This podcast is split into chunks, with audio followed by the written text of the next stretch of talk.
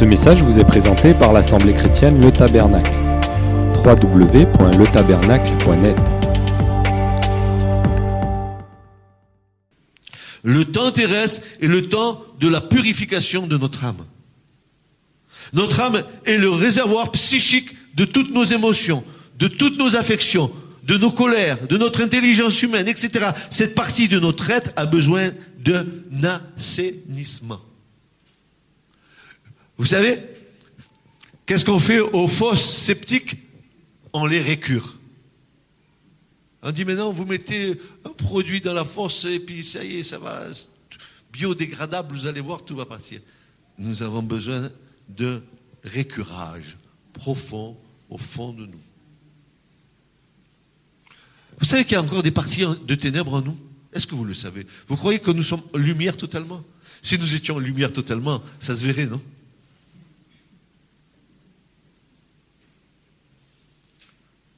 À quoi on voit la lumière chez une personne? Ah, voilà une bonne question. À quoi ah, Il a compris, lui. Il a tout compris, mon frère. Au regard. Si ton œil est dans la lumière, alors tout ton corps est dans la lumière. Et quand tu regardes le visage d'une personne, tu sais si elle est dans la lumière ou tu sais si elle est dans les ténèbres.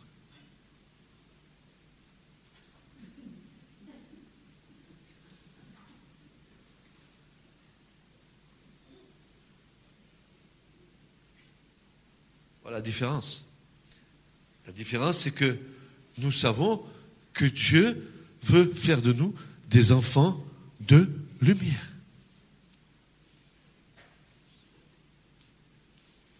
C'est cette partie-là qui a besoin d'un récurage. C'est cette partie-là qui a besoin euh, d'une visitation du Seigneur par le Saint-Esprit.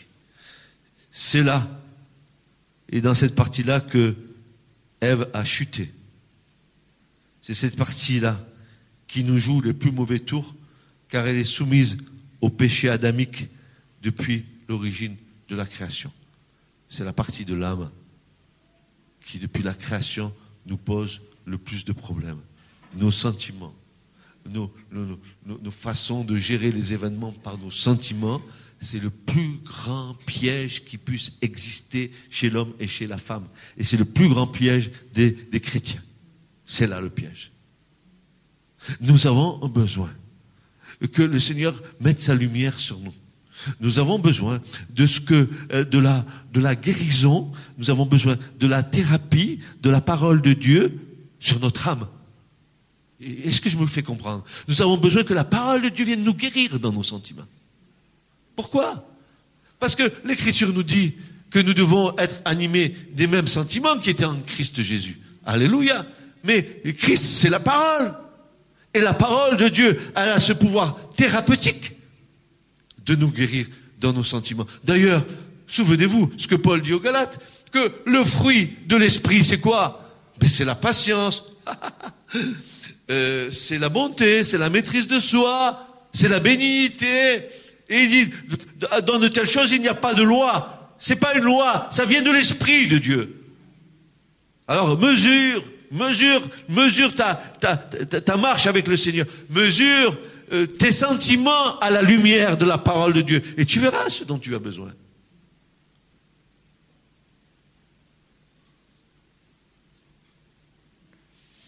C'est pour cela que l'œuvre de la grâce est la séparation entre notre esprit régénéré par l'Esprit Saint et notre âme.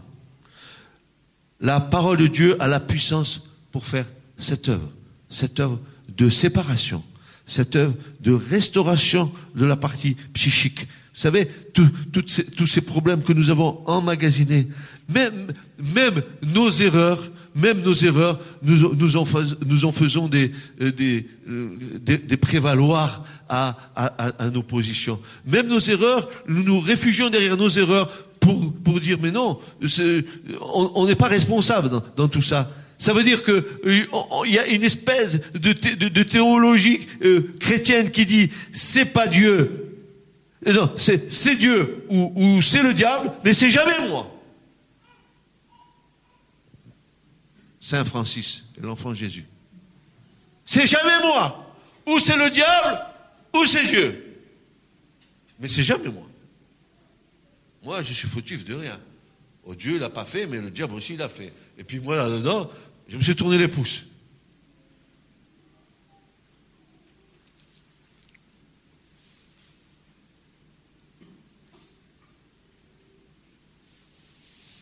Ainsi, quand l'épreuve vient, la première réaction que nous avons est un apitoiement de notre âme qui a cette fâcheuse tendance de fixer le regard sur nous-mêmes au lieu de lever nos regards vers le Seigneur. Ça, c'est l'âme. Cette première réaction n'est pas bonne car elle nous fait rentrer dans le labyrinthe de nos pensées, elle nous fait rentrer dans le labyrinthe de nos raisonnements humains. C'est le langage de l'âme et c'est là que doit intervenir la foi triomphante. Quelle est la réponse à tout ça? Ben, C'est la foi. J'ai un problème La réponse, c'est la foi. Ah bon? Je crois que c'était le pasteur qui devait prier pour que ce problème s'en aille. Mais dis donc, tu crois que le pasteur, il a un foi comme ça pour tout le monde? Et où est ta foi? Où est ta foi?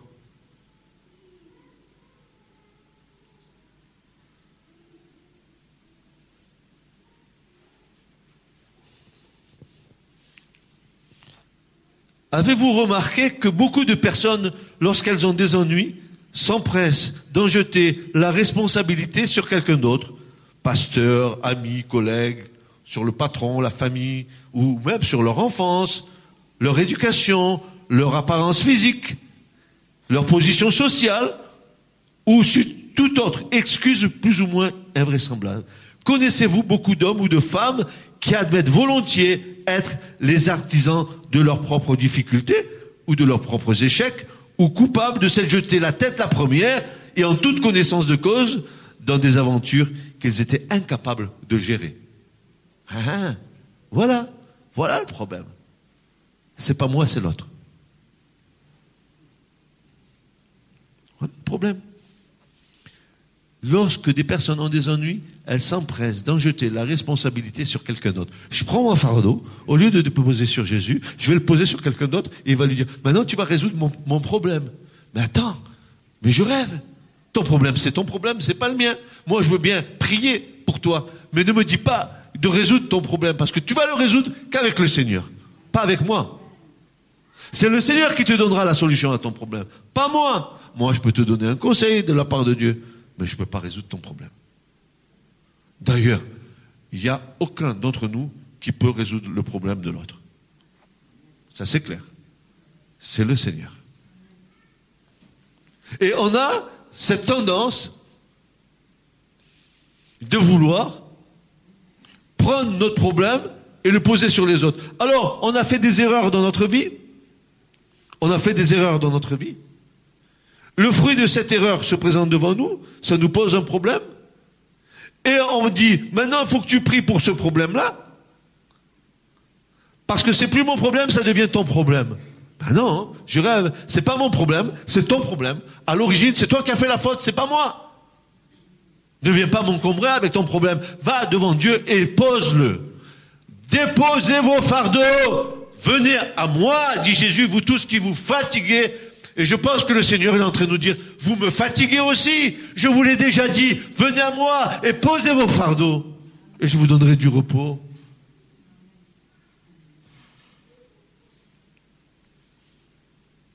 Oui, vous me fatiguez, dit le Seigneur.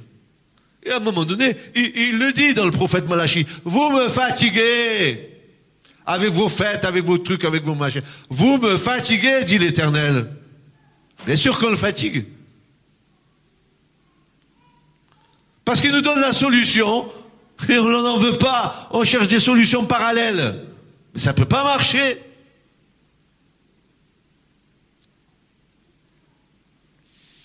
Combien il est plus facile de rejeter sur les autres le sentiment de nos propres échecs et de cette manière nous déculpabiliser en mettant notre responsabilité sur les autres. Allez, je m'en décharge. Prends mon problème et si tu le résous pas, c'est toi le fautif. Mais non Eh bien ça c'est l'église du Seigneur. Je suis désolé, c'est l'église du Seigneur.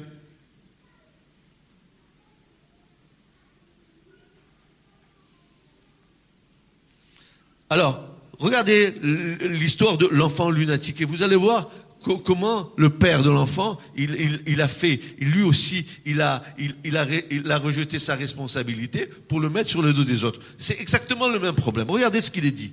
Quand cet enfant, c'est dans Marc 9 d'ailleurs, quand cet enfant s'approcha de Jésus, dans le récit de l'enfant lunatique, suffit pour lui dire que son fils tombait fréquemment dans l'eau et dans le feu, et qu'il l'avait amené aux disciples afin que ceux-ci, le guérissent, mais qu'ils en avaient été incapables. Le Père ne dit pas à Jésus, il n'a pas dit au Seigneur, le Père, peut-être mon enfant a-t-il hérité de moi ce problème ou cette maladie? Il n'a pas dit. C'est la faute de tes disciples. Ils n'ont pas rien pu faire. Hein mais il n'a pas été mis en face de sa responsabilité. Hein. il a pris sa responsabilité, il a foutu sur le dos des disciples. Alors, regardez ce qu'il est dit. Le Père ne dit pas à Jésus, peut-être mon enfant a-t-il hérité de moi ce problème ou cette maladie, ni ne suggéra, j'aurais peut-être dû m'occuper davantage de lui ou de l'élever d'une autre manière. Il y était bien plus naturel de transférer sa responsabilité sur les apôtres des disciples qui, à cette époque, étaient eux-mêmes de jeunes apprentis dans la foi. Hein, ils suivaient Jésus. Alors, voilà, hein, tes disciples, ils n'ont rien pu faire. Je leur ai dit, voilà comment il est mon fils, faites eh, c'est pas, il n'a pas posé la question pourquoi mon fils est comme ça? Quelle est la responsabilité dans cette chose que mon fils a? Pourquoi mon fils se jette dans l'eau et le fait? Il aurait pu réfléchir, dire deux minutes. Est-ce que dans ma famille il y a, eu des choses pareilles? Est-ce que dans ma famille il y a, eu des, pratiques occultes euh, qui, permettent aujourd'hui à cet enfant d'être jeté dans le feu. Non, il a dit non Non, non, non, non, tes disciples, ils n'ont rien pu faire. Allez, il a pris son paquet, il a mis sur le dos des disciples qui étaient des jeunes dans la foi. Hein. Les disciples, c'était des jeunes croyants dans la foi, et commence à les charger. Combien qu'il a dû culpabiliser ces jeunes disciples qui suivaient Jésus.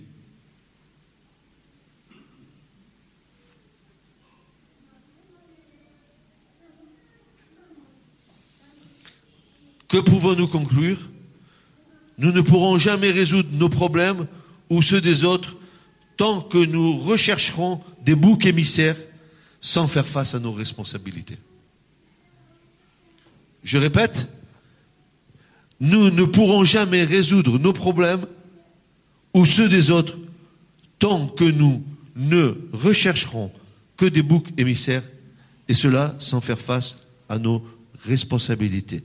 Les disciples demandèrent à Jésus pourquoi il n'avait pu accomplir les mêmes miracles que lui, ce qui reviendra à dire de nos jours, pourquoi mon mariage est-il en déconfiture Ou pourquoi ne puis-je me libérer de mes dettes Ou encore, pourquoi ma vie ne suit-elle pas les plans que j'ai formés?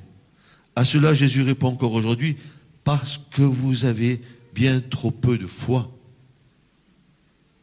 Même si notre foi paraît quelque peu étrange ou enfantine aux yeux des autres, nous devons avoir ce genre de foi qui ne se soucie pas du condiratant, qui se moque des critiques et des railleries des autres, c'est le même genre de foi, n'est-ce pas, qui était du temps de Noé. Les gens, ils se foutaient de la, de, de, de, la tête de Noé. Il est, il complètement taré, ce Noé. Qu'est-ce qu'il fait à monter une arche là hein et, et, et, tous les jours, il passait, le voyait monter l'arche. Il disait, mais il est malade, il est malade. Et pendant ce temps, ils mangeaient, ils buvaient, ils se mariaient, allaient en avant, la vie continuait, bien peinard, alors qu'ils avaient le témoignage de l'Esprit qui leur disait, maintenant le jugement de Dieu va arriver, mais ils étaient bien trop occupés à leur propre chair, à leur propre vie, ils étaient tellement occupés à leurs activités humaines, et comme aujourd'hui, on est tellement occupés à nos activités humaines, qu'on ne voit pas ce que la parole prophétique est en train d'accomplir dans notre génération.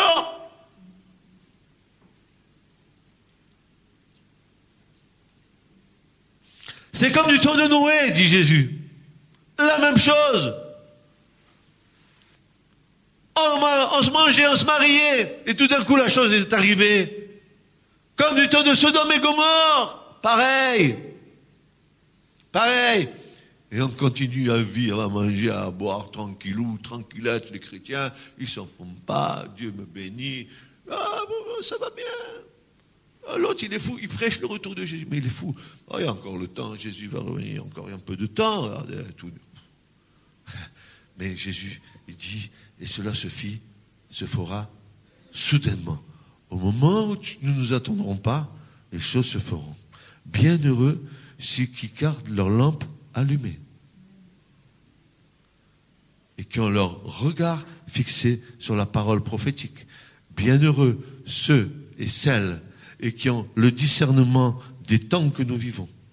Bienheureux ceux et celles qui sont à l'écoute du Saint-Esprit, qui dit ce matin que celui qui a des oreilles entende ce que l'Esprit dit à l'Église.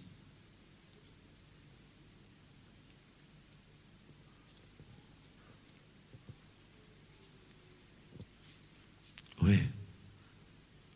Que l'Esprit entende ce, que, que l'Église entende ce que l'Esprit dit à l'Église.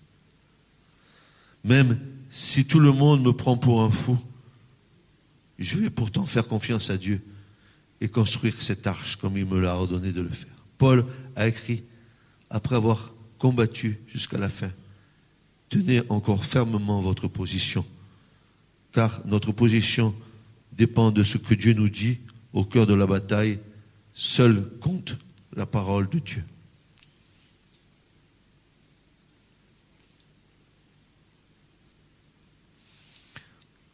Donc, concernant cette, cette, cette, épreuve de la vie, concernant euh, ce que nous engendrons par, par nos, propres, nos propres bêtises, nos propres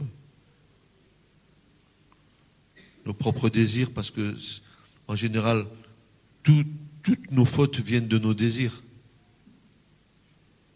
Oui ou pas? La, convoitise des yeux, etc., toutes ces choses. En tout cas, ce que, l'Écriture nous montre, c'est que euh, si, si, le Seigneur pardonne nos fautes et il n'y revient pas dessus, ça c'est clair.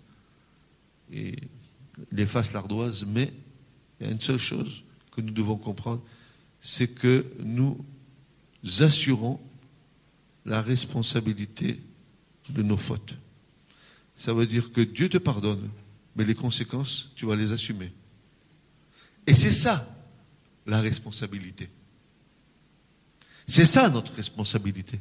C'est de faire face à ce que Dieu nous a pardonné mais de faire face aux conséquences de ce que ça a engendré. Et tu ne peux pas quitter ta responsabilité dans, l'épreuve, puisque tu, en es la source et l'origine. Tu ne peux pas non plus la transposer, les mettre sur les autres, parce que les autres, ce n'est pas leur problème. Ce n'est pas leur problème. Ton problème, tu dois le résoudre avec Dieu.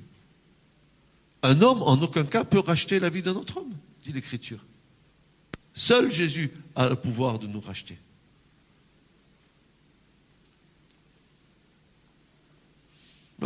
J'aime bien cette histoire de l'enfant lunatique. J'avais bien prêché sur ce sujet il y a quelques mois, quelques années en arrière, quelques mois.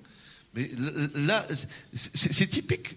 On voit, le père qui, qui, euh, qui, qui, au lieu de se poser les bonnes questions pourquoi son fils est comme ça, il commence à dire ben, tes disciples, ils n'ont rien pu faire. Et ouais. Il n'a pas dit pourquoi mon fils est comme ça? Pourquoi il est jeté dans l'eau et dans le feu? Un enfant qui est entre 0 et 7 ans, un jeune enfant. Pourquoi euh, il est jeté dans l'eau et dans le feu? Qu'est-ce qu'il fait? Où est ma responsabilité en tant que père dans la façon dont j'élève ma maison ou mes enfants? Je ne peux pas euh, dire c'est la faute de mon mari qui est parti que mes enfants sont comme ça. Non, c'est toi le responsable des choses. C'est toi. Et tu ne peux pas fuir tes responsabilités parce que devant Dieu, c'est toi le responsable.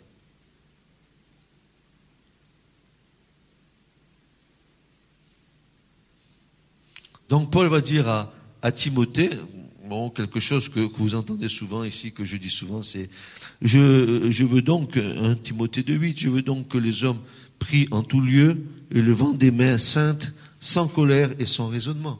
Voilà, euh, les raisonnements qui, quand l'épreuve arrive, les raisonnements qui arrivent, Et puis, euh, là, cette, cette, tactique de la chair qui veut, qui veut à tout, prix- à tout prix trouver des solutions, des solutions dans lesquelles eh ben, nous n'avons pas tous les paramètres parce que la chair est limitée.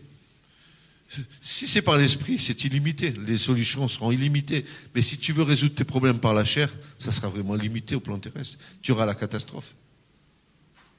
Ça, c'est clair. Que dit l'Esprit Saint dans ce cas? Je puis tout en celui, Christ, qui me fortifie. Car à ce moment-là, j'ai besoin de la grâce qui relève et me donne courage pour surmonter mon problème. Quelque problème qu'il soit, soit de ma faute, soit qu'il m'arrive sans que j'en comprenne l'origine, quelque problème qu'il y ait, il n'y a aucune épreuve par laquelle nous passons qui soit au-dessus de nos forces. Car avec, l'épreuve, Dieu nous en donne la possibilité d'en sortir.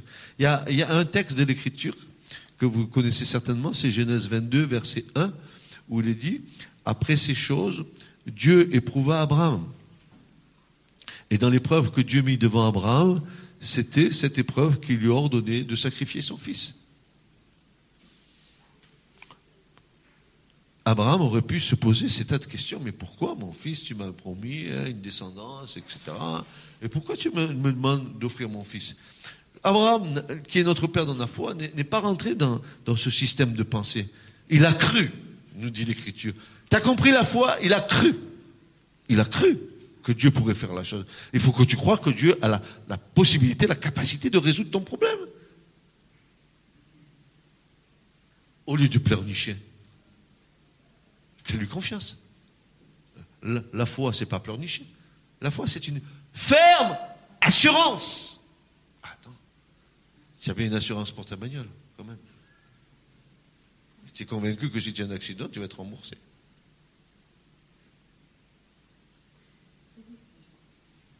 Alors, il est dit qu'après ces choses, Dieu éprouva Abraham. Et ce qui est assez intéressant dans, dans- dans- l'hébreu, ça j'aime beaucoup l'hébreu.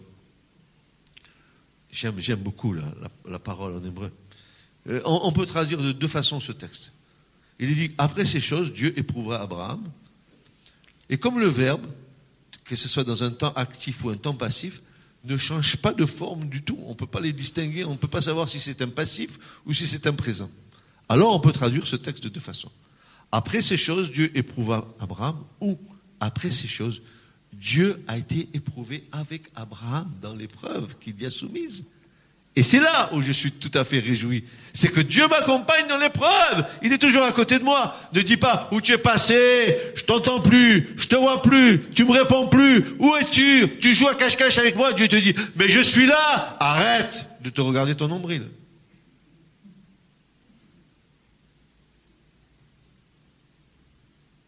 Dieu dit, je suis là. Je ne suis pas un Dieu de loin, dit l'Éternel. Je suis un Dieu de près, un Dieu de proximité. Jésus a dit, je suis avec vous tous les jours. Il n'a pas dit de temps en temps.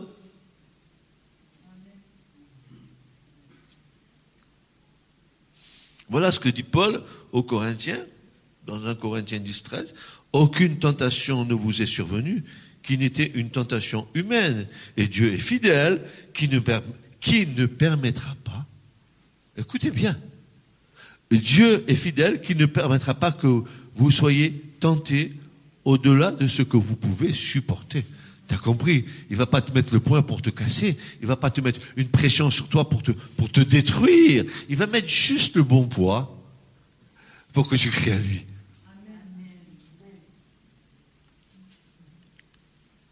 Euh, ne permettrait pas que vous soyez tentés au-delà de ce que vous pouvez supporter. Supporter patiemment, endurer. Mais avec la tentation, il en fera aussi l'issue afin que vous puissiez la supporter. 1 Corinthiens, encore, les tentations qui vous ont assailli sont communes à tous les hommes. D'ailleurs, Dieu est fidèle, il ne permettra pas que vous soyez tentés au-delà de vos forces.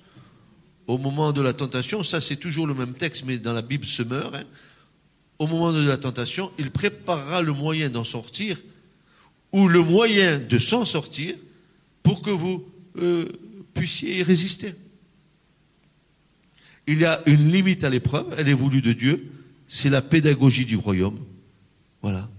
Il y a une limite à l'épreuve. Alors maintenant, pourquoi l'épreuve? L'épreuve, elle est parce que notre modèle à nous, c'est Jésus. Vous dites Amen que notre modèle, c'est Jésus? Vous dites Amen en, me certifiant qu'il est le Fils de Dieu Vous m'avez dit Amen. Alors écoutez bien. Écoutez bien, comme ça vous pleurnicherez pas après. Hébreu 5, versets 7 à 9, qui durant les jours de sa chair, ayant offert avec de grands cris et avec larmes des prières et des supplications à celui qui pouvait le sauver de la mort. Eh, t'es pas allé à la croix, hein, que je sache. T'as pas à planter les clous dans les pieds non plus. Quelle est ta petite épreuve qui te fait jamais dans la chair? Regarde. Ayant été exaucé à cause de sa piété, quoi qu'il fût fils, et a appris l'obéissance par les choses qu'il a souffertes. Ayant été amené à la plénitude, consommé, il est devenu, pour tous ceux qui lui obéissent, je répète, pour tous ceux qui lui, pour tous ceux qui lui, et pour tous ceux qui lui, l'auteur d'un salut éternel. Il est passé par les souffrances. Attends, excuse-moi, mais quand, je considère l'œuvre de Christ, quand je vois le chemin par où il est passé, Gethsemane, son, périple terrestre, la confrontation constante avec, les gens religieux, les, colibés, les, enfin, tout ce qu'il a pu supporter, puis la croix. Voilà, la croix. Euh, ça nous paraît injuste qu'il soit mort pour nous, quoi. Moi, j'aurais préféré que moi mourir pour ce que, ce que je devais payer. Hein je suis pécheur. Je paye. Non, non. Non, non. non. L'amour de Dieu est plus grand que nos raisonnements. L'amour de Dieu est, puissant et profond comme un océan. L'amour de Dieu a dit non. J'envoie mon fils et lui va payer le prix pour eux. Pour toi qui m'écoutes ce matin. Pour toi qui écoutes. Il a, payé le prix. Quel prix? Il t'a tant aimé. Tant aimé. Pourquoi tu rejettes Pourquoi tu pleurniches Tant aimé. Pourquoi de temps en temps, même tu te rebelles contre lui Tant aimé. Pourquoi tu te poses des questions Pourquoi tu fais durer l'épreuve Tant aimé. qu'il a donné sa vie pour toi.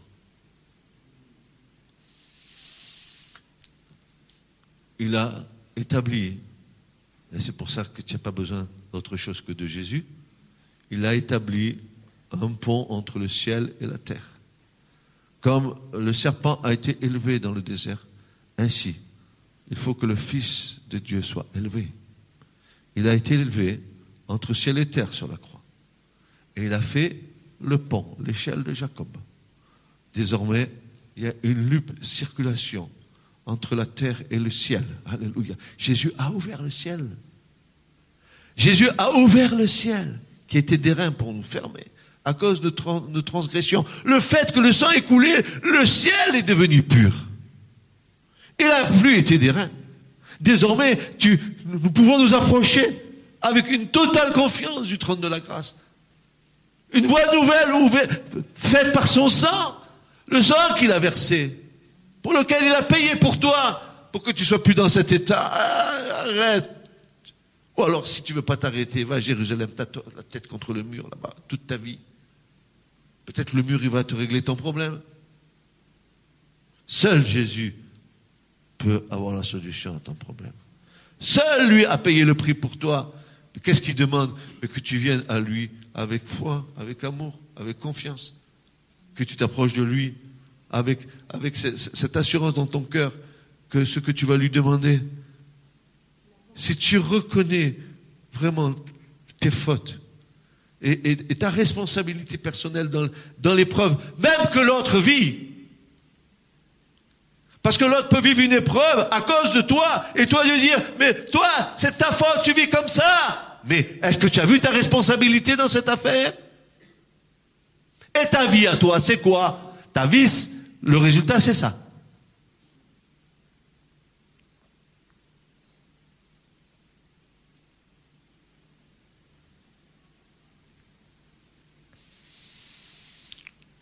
Ayant donc un grand souverain sacrificateur qui a traversé les cieux, mon cher Seigneur, Jésus le Fils de Dieu, tenons ferme notre confession, car nous n'avons pas un souverain sacrificateur qui ne puisse compatir, sympathiser à nos infirmités. Mais nous en avons un de souverain sacrificateur qui a été tenté en toutes choses comme nous, à part le péché. Alors donc, écoutez bien, approchons-nous avec confiance. La confiance faisant partie de la foi, n'est-ce pas? Du trône de la grâce, afin que nous trouvions miséricorde et que nous trouvions aussi grâce pour avoir du secours. Eh, du secours au moment opportun. Mon Dieu, qu'est-ce que tu te prives de la bénédiction de Dieu? Pas après, pas avant, juste au moment où il faut. Je vais te dire une chose, l'épreuve que nous passons et les épreuves que nous passons tournent à la louange de la gloire de Dieu. Toutes nos épreuves que nous passons tournent à la louange, gloire de Dieu. Tu comprends ce que ça veut dire? Tu auras l'occasion de lui rendre gloire parce qu'il t'aura fait passer l'épreuve. Même, même si je passe dans l'ombre de la vallée de la mort, je ne crains rien, car tu es avec moi, ton bâton et ta houlette, voilà qui me rassure qui me rassure. L'épreuve de la mort, on y passera tous. Est-ce que nous serons rassurés au moment de passer dans le royaume de Dieu ou allons-nous à notre chemin?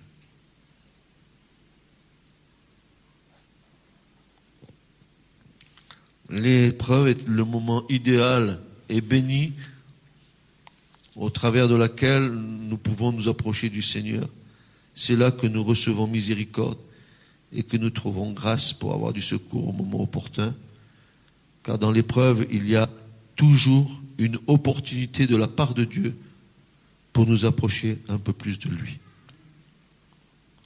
L'épreuve n'est pas sans issue. Au contraire, dans le Seigneur, elle produit des fruits merveilleux pour la vie éternelle. Bien plus, dans Romains 5, Paul dit, bien plus nous nous glorifions même des afflictions, sachant que l'affliction produit la persévérance. Et non seulement cela, mais aussi nous nous glorifions dans les tribulations, sachant que la tribulation produit la patience, et la patience, l'expérience, et l'expérience, l'espérance. Et l'espérance, ne rend point honteux, parce que l'amour de Dieu est versé dans nos cœurs par le Saint-Esprit. Paul dira pour finir, car nos légères afflictions du moment présent produisent pour nous, au-delà de toute mesure, un poids éternel de gloire. L'épreuve est donc pédagogique dans le sens où elle nous amène à consoler d'autres frères et sœurs qui passent par les mêmes épreuves par lesquelles nous-mêmes nous sommes passés. Et pour terminer, je vous lirai ce passage de Romains 16, le dernier chapitre de Romains. Et je ne le lis pas en entier, mais j'en ai sorti euh, deux éléments qui, qui va finaliser le message. Or, à partir de verset 25, Or, à celui qui est puissant pour nous affermir Et un peu plus loin, au Dieu qui est seul sage, soit la gloire éternellement. Amen. Amen. Euh, je voudrais vous dire que euh, lorsque nous, passons entre les mains du Seigneur, il y a toujours quelque chose à en retirer. Et pas c'est pas en vain que le Seigneur nous fait passer par l'épreuve. Elle va nous faire découvrir nos besoins. Elle va nous amener à réclamer à Dieu euh, de nous transformer sur le point qu'il nous montre. Le vrai problème, c'est d'admettre que nous avons besoin encore de changer et que nous avons besoin que l'Esprit de Dieu nous transforme. Euh, L'épreuve va aussi euh, nous, nous faire comprendre à quel point l'orgueil s'attache au cœur de l'homme.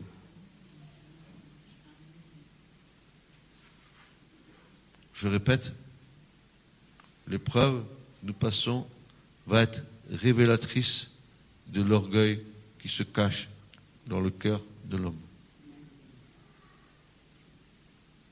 C'est pour cela que Pierre va dire que Dieu, notre Dieu, notre bon Père céleste, résiste aux orgueilleux, mais il fait grâce aux humbles. Amen. Voilà. Donc, les épreuves de la vie sont là. Nous allons les assumer et les assurer avec Dieu et avec le concours du Saint-Esprit, parce qu'il nous faut régler nos problèmes si nous voulons avoir un beau renouveau au milieu de nous. Il ne faut pas que dans ce renouveau que nous demandons, l'accablement de nos problèmes nous empêche de rentrer dans le, renouveau. Pourquoi? Parce que c'est un piège du diable que de détourner notre regard sur ce que Dieu veut faire pour faire fixer nos regards sur notre misère à nous. Ce message vous a été présenté par l'Assemblée chrétienne Le Tabernacle. www.letabernacle.net